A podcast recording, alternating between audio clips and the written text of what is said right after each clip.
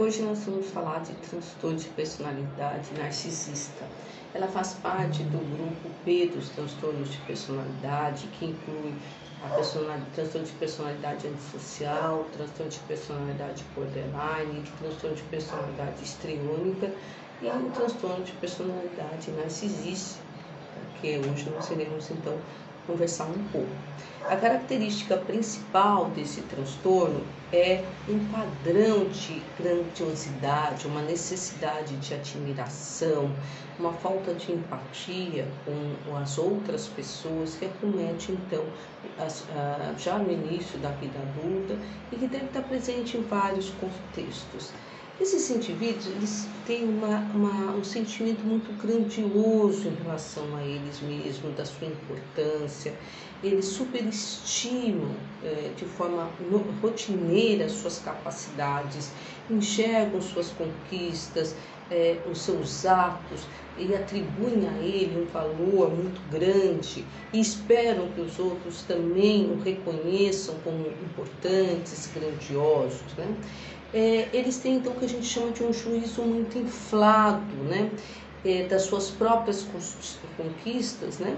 E, e a, de uma, alguma maneira eles subestimam os outros, né? Ele a contribuição dos outros numa atividade. Por exemplo, é, se um, um, funcionário narcisista é, faz um trabalho em equipe muito importante, ele acaba atribuindo só a ele esse é, o fator de ter, ter tido sucesso, ter, ter conquistado é, esse trabalho, é, desvalorizando ou não é, incluindo a colaboração das outras pessoas.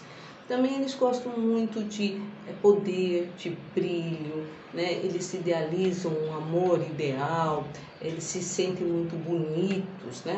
E, e isso pode então é, provocar uma necessidade de uma admiração e de uma necessidade de se sentir que tem privilégios especiais, né? Então, é, eles se, podem se comparar a pessoas famosas ou privilegiadas, eles pedem, eles exigem muitas vezes serem tratados como pessoas importantes, pessoas é, é, que têm que ter algum tipo de destaque e, e de prioridade no seu, das suas necessidades. Né?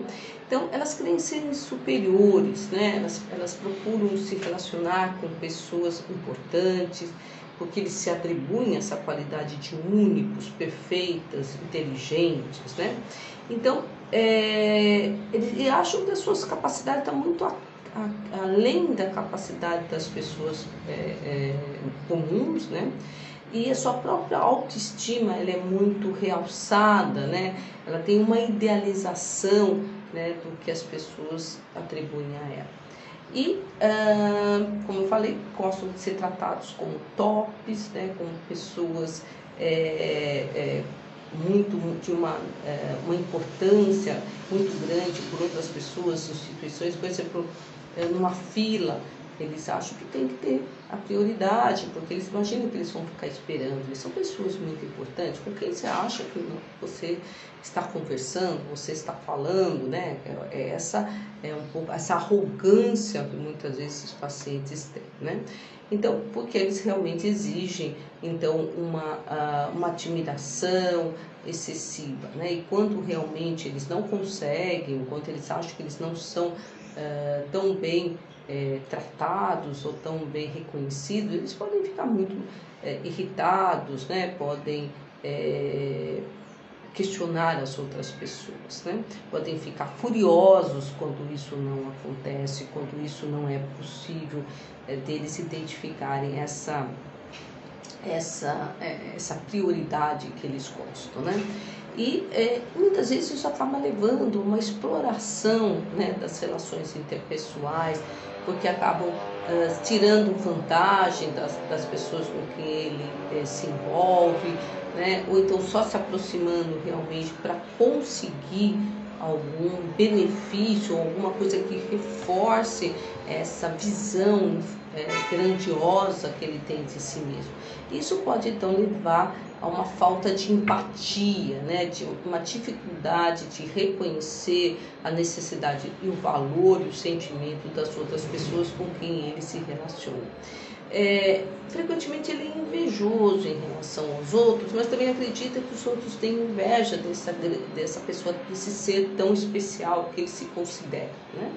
E muitas vezes, como eu falei, demonstra esses sentimentos todos de uma forma muito arrogante, muito insolente. Ela é muito mais comum né, na faixa é, de adulto jovem, mais comum em homens, e 50% a 75% das pessoas com transtorno de personalidade narcisista são homens, né, e isso deve influenciar e deve afetar em muito as suas relações com as outras pessoas. Né? É, isso acaba então levando a uma dificuldade de adaptação, dificuldades especiais né, que, e, que vão é, acontecer com o passar dos anos, quando essas pessoas acabam tendo já limitações físicas ou profissionais né, inerentes ao próprio envelhecimento, levando um sofrimento muito grande. Então é um transtorno bem importante, espero que vocês tenham gostado.